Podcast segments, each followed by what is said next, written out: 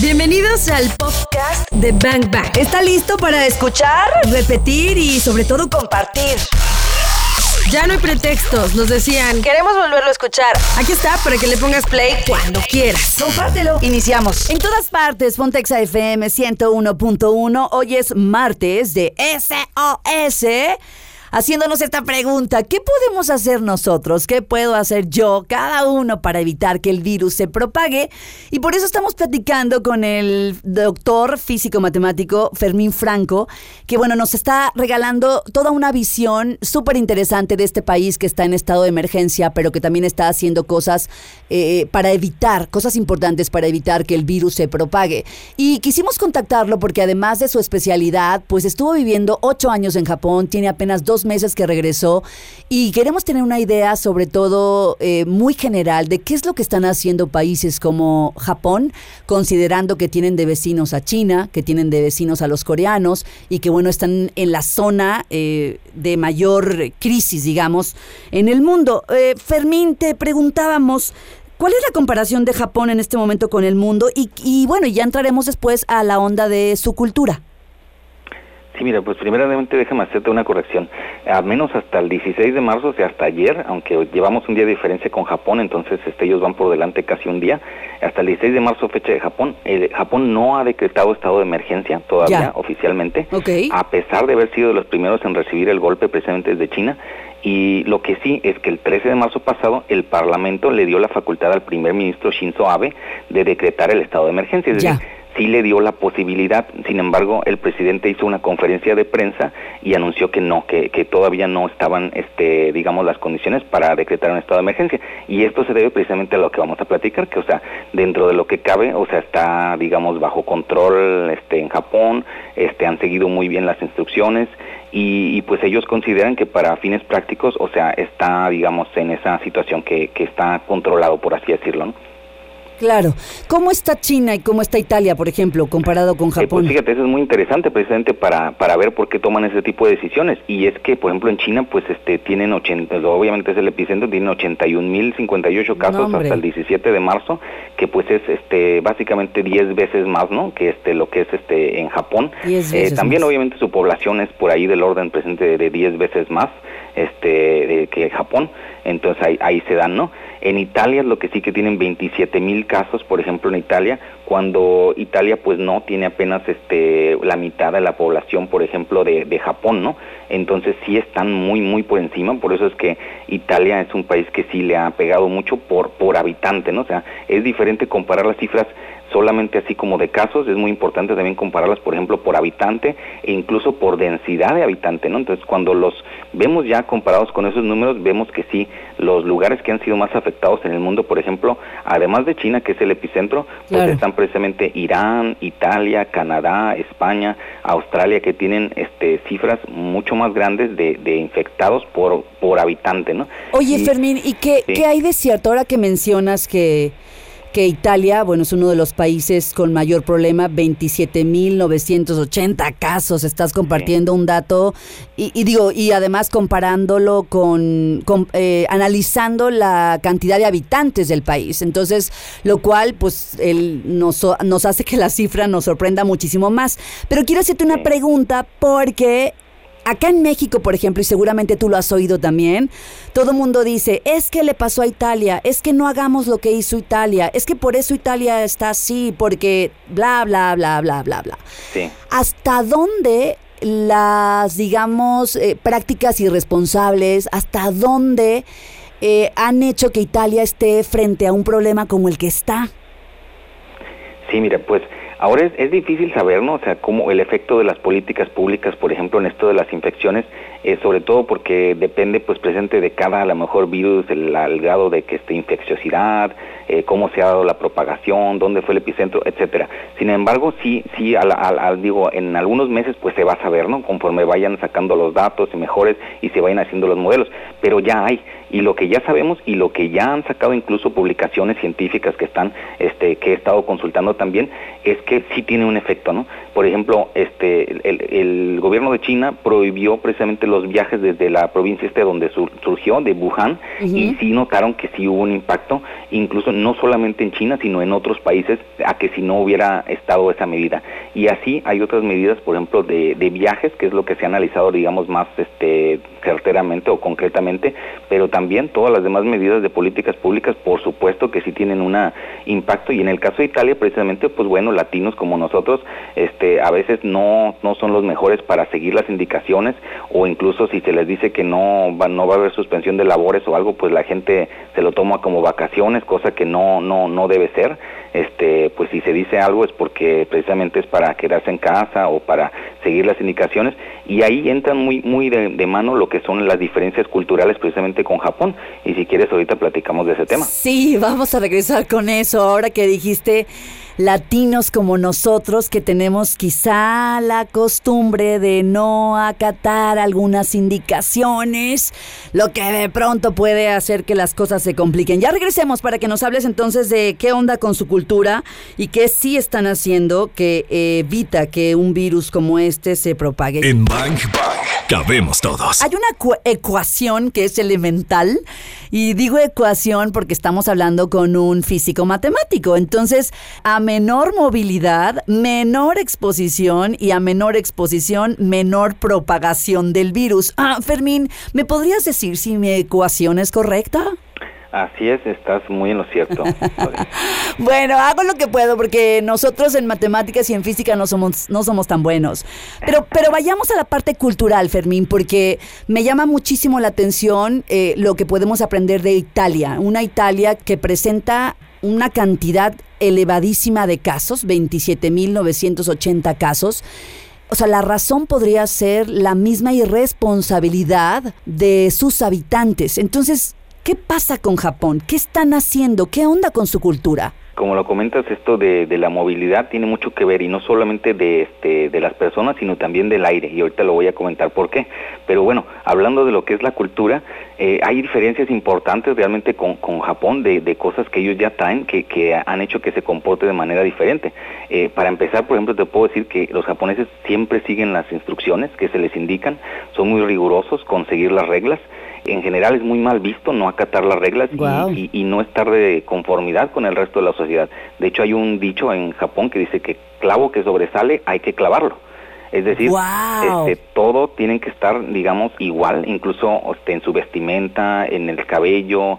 Te puedo decir que mi esposa, o sea, cuando estaba, bueno, ella es japonesa, cuando ella estaba en este en la primaria, como ella tiene el pelo poquito claro, tiene así como es japonesa 100%, digamos, pero no sé, no no tiene el típico pelo negro. Entonces, pues decían que no, que si se lo que se lo tenía que pintar, ¿no? A ese grado, ¿no? O sea, de que todos deben de tener el pelo negro y lacio, pero... Oye, Fermín, ¿y tú qué viviste allá? Sí. Esto, esto no se vuelve, bueno, eh, cuando es parte de tu cultura, pues seguramente tú estás acostumbrado a eso, pero tú viéndolo desde fuera, ¿no, no se vuelve un poco neurótico o muy pues, loco pues esto? Sí, sí, hay cosas extremas como que, por ejemplo, en un restaurante, o sea, el menú está dado y si tú quieres que te, te cambien una cosa, que te pongan, que te quiten la cápsula, porque te pongan, no sé, la salsa diferente o lo que sea, pues no, no se puede porque no está en el menú, así está dado y, es la regla y no se puede cambiar.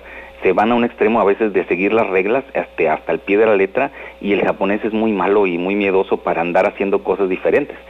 eso es parte de la cultura. Y, pero pues eso es un paso positivo porque si se les dan instrucciones, pues todo el mundo las acata, ¿no? Claro, claro. en, digo, en algunos casos funciona súper bien la regla, en algunos otros pues es un poco exagerado, ¿no? En las compañías pues es un, es un dolor de cabeza porque son muy difíciles para ser flexibles, este, a veces la innovación es muy jerárquica, muy vertical y son cosas con las que tiene que estar luchando ahorita la sociedad japonesa, ¿no? En otros aspectos. ¿Qué otra cosa es rescatable de cómo funciona algo Japón? muy importante es que ellos ya tienen la cultura de desde hace mucho de usar precisamente el cubrebocas. Ellos siempre, este, es muy común, incluso al grado de que hasta ya es un accesorio de moda. Este, se lo protegen siempre para cosas de, del polen, sobre todo, porque tienen muchos problemas de alergias y también porque son muy considerados con los demás por cultura. Entonces, eh, ellos no lo usan porque nada más para no contagiarse, sino al contrario, cualquier gripa que tienen siempre por considerar el no molestar, el no contagiar a los demás, es muy común que cualquier persona desde siempre, o sea, no ahora, sino desde siempre que use el cubrebocas si está enfermo o tiene alguna cosa de tos o eso. O sea, eso habla de un de un individuo que no solo se cuida, sino cuida a los demás, sobre todo. Lo usan principalmente para cuidar a los demás, no no para cuidarse a sí mismos como nosotros que piensan que a lo mejor pues sí es para o para no contagiarse o de plano cuando ya estás muy enfermo así en, etapa ya así muy grave, entonces la gente ve piensa que sí ya tienes algo, ¿no? Si tienes el cubrebocas, ¿no? Entonces, eso es cultural, allá está totalmente extendido. Y la otro aspecto es que son muy limpios ellos por cultura.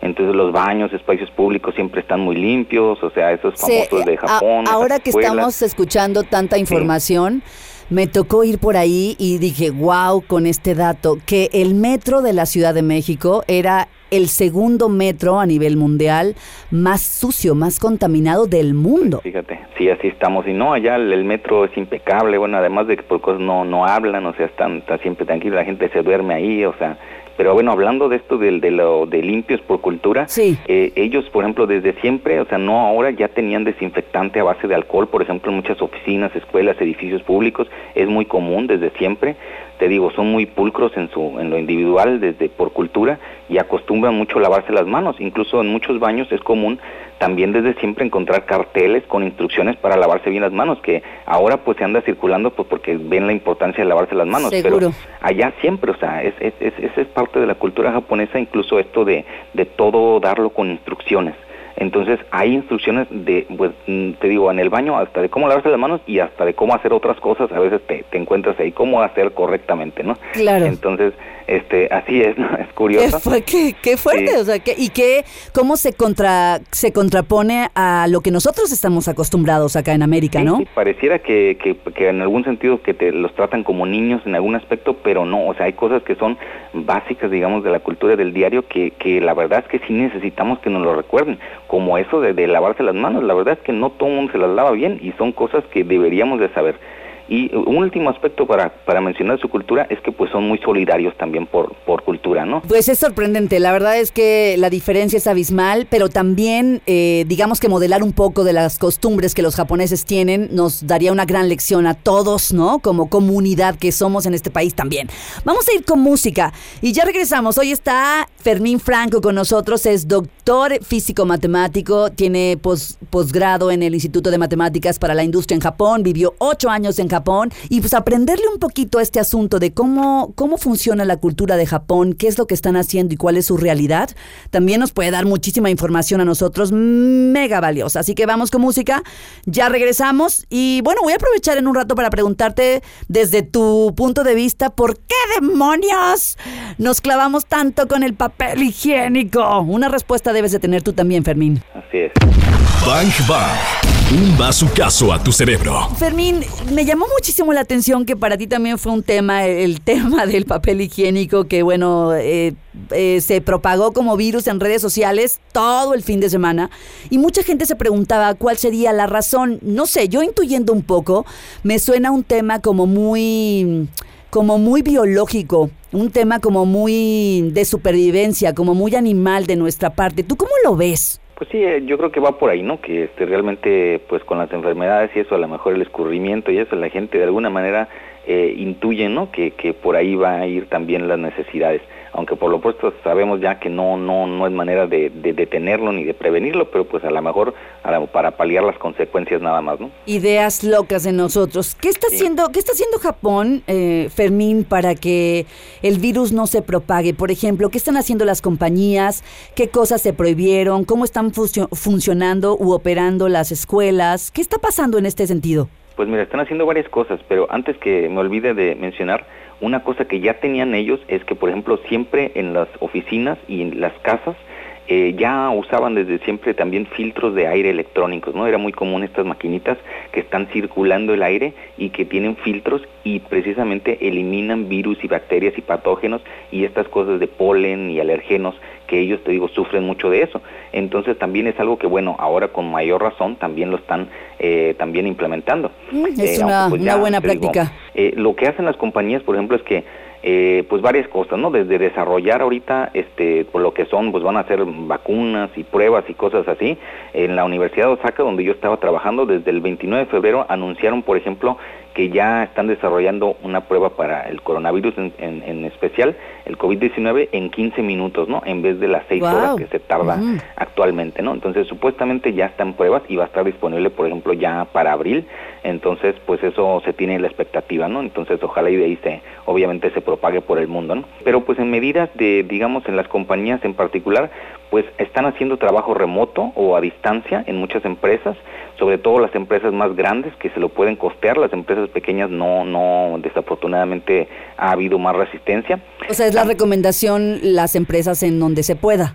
Eh, sí, sí, pues es que también hay factores económicos que ya vimos que pues juegan en contra a lo mejor para muchas empresas pequeñas que no tienen esa esa capacidad a lo mejor de, de, tener esa flexibilidad de que tengan el salario y se vayan a trabajar a sus Claro, claro, claro, claro.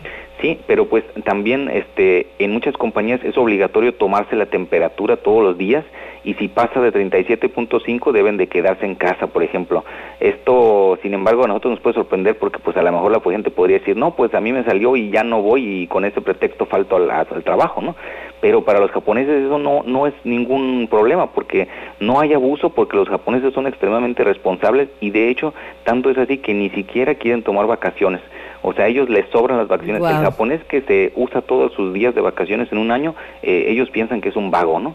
Entonces, este, es malo, es mal visto si tú te tomas todas las vacaciones. Eso es un extremo para nosotros y es a veces inconcebible, pero así funciona en, su, en su cultura, ¿no? Y otra cosa que hacen es que tienen una diferencia de horario de entrada laboral, o sea, lo están cambiando para evitar las horas pico, por ejemplo, para que no todos se muevan en el transporte Esa es una buena idea y es práctica, ¿no? Sí, sí, es algo, eso algo práctico también que se, se debería implementar en, en, las compañías y también este, evitar las reuniones dentro de las empresas también, que sean cortas este, cuando sea indispensable y procurar que no sean de más de 10 minutos, ¿no? Así como también han suspendido los viajes de negocio o entrenamiento y capacitación, ¿no? O sea, lo que requiere, este, pues sí, viajar, ¿no? En este claro, caso. Claro. El viaje al extranjero, por supuesto, también lo han prohibido, ¿no? En la mayoría de las empresas, ¿no? En estas, en estos tiempos, por lo, por lo menos. Y en las escuelas suponemos que están haciendo un poco lo que ya se está haciendo en México desde el fin de semana que se indicó.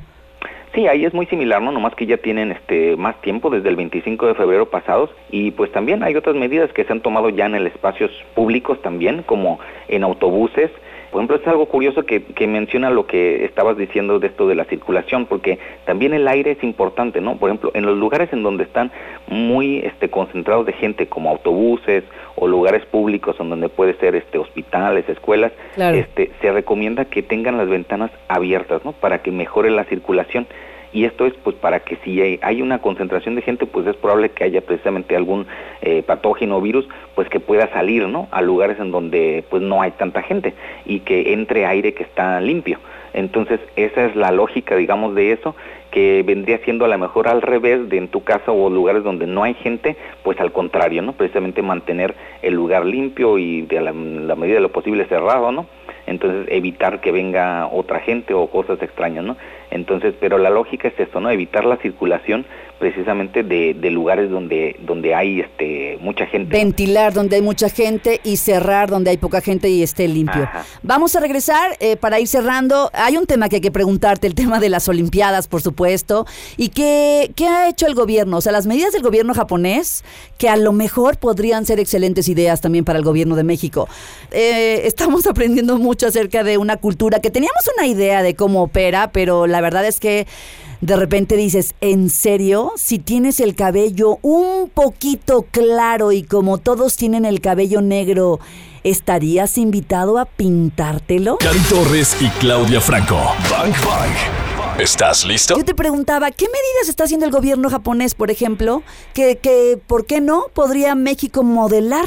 Sí, pues mira, te digo que es curioso que no han decretado lo del estado de emergencia precisamente, aunque sí ya le dieron facultades al, primer ministro, y pues esto es por todo el trabajo que están haciendo, ¿no? que, que, precisamente ellos consideran que pues está bajo control, digamos, en ese sentido, y no han llegado a ese extremo. Sin embargo, pues las empresas eh, sí han tomado medidas, eh, pero sí siguen trabajando de todas maneras como de costumbre, ¿no? Solo con más cuidados y restricciones.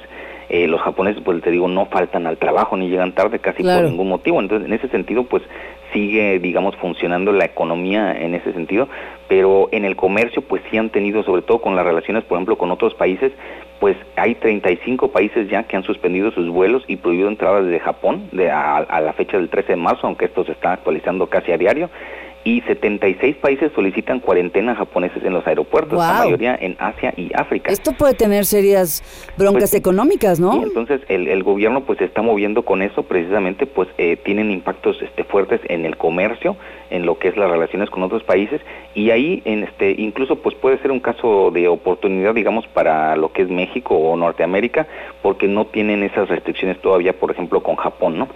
Eh, también el gobierno ha pues exentado algunos impuestos para darles incentivos a las empresas que ahorita están sufriendo precisamente y que ya hay este ya hay bancarrotas de empresas precisamente por como Eso es muy lamentable.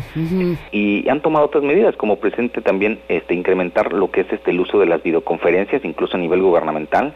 Hace hace poquito pues bueno salieron noticias que la, la reunión esta de jefes de estado del G7, el grupo de los siete que es que reúne bueno a los países estos de los más ricos, ¿no? Ministros de pues, economía y gobernadores de este, bancos. Sí, sí, esta, esta es una próxima que se va a hacer, pero también tuvieron una reunión de emergencia por lo del coronavirus, precisamente los, los miembros del G7, los, los presidentes y jefes de Estado, y también la hicieron por videoconferencia, ¿no? Entonces, ojalá y este así hubiera asistido nuestro presidente al, pues sí. a la vez pasada, ¿no? Ahí en Osaka cuando fue, pero bueno, este a ver si ahora sí este se puede hacer, aunque no viaje, ¿no? Para con esto de la austeridad. Y bueno, lo que sí llama la atención es que en Japón, pues a pesar de todas estas cosas, no hay plan de suspender lo que son las Olimpiadas. A eso pues, iba, ¿qué pasa con los Juegos Olímpicos?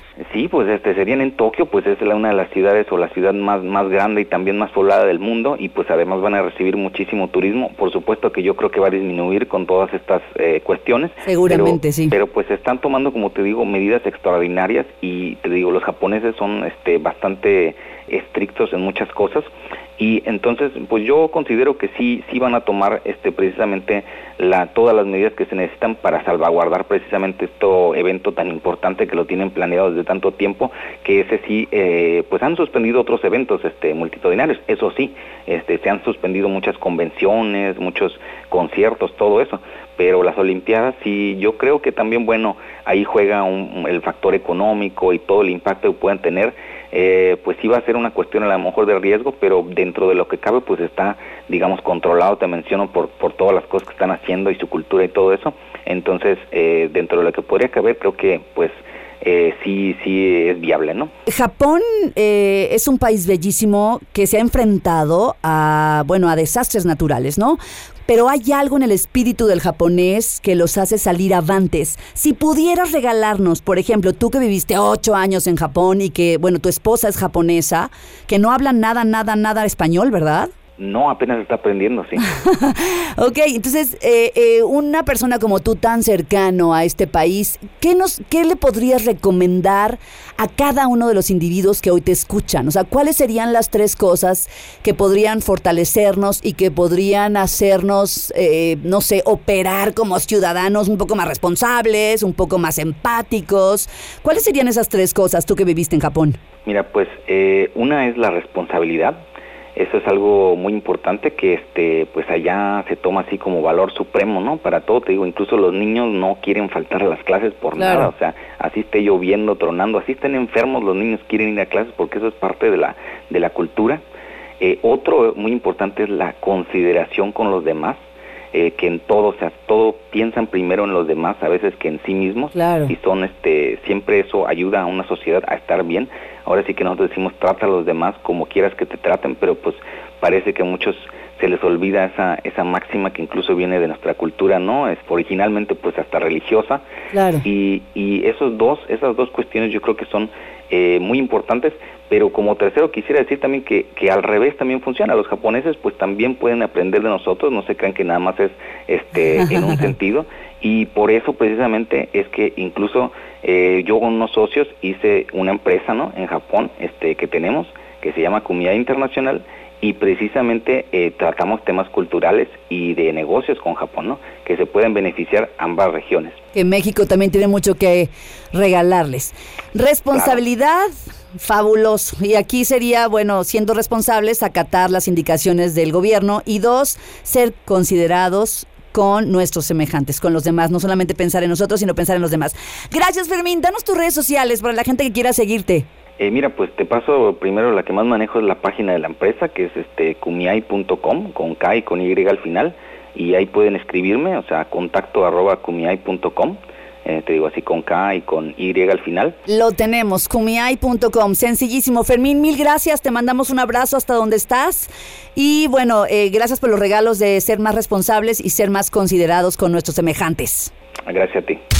Ya escuchamos lo mejor de este podcast. ¿Cuántos bazucazos recibiste el día de hoy? Porque yo me voy muy descalabrada. Anótalos todos. Y si los quieres escuchar en vivo, pues sencillo, búscanos en ExaFM 101.1 o también lo puedes hacer en las plataformas digitales. Todos los días de 1 a 4 de la tarde por XFM 101.1. Ahí está Bang Bang en vivo. Arroba ExaGDL.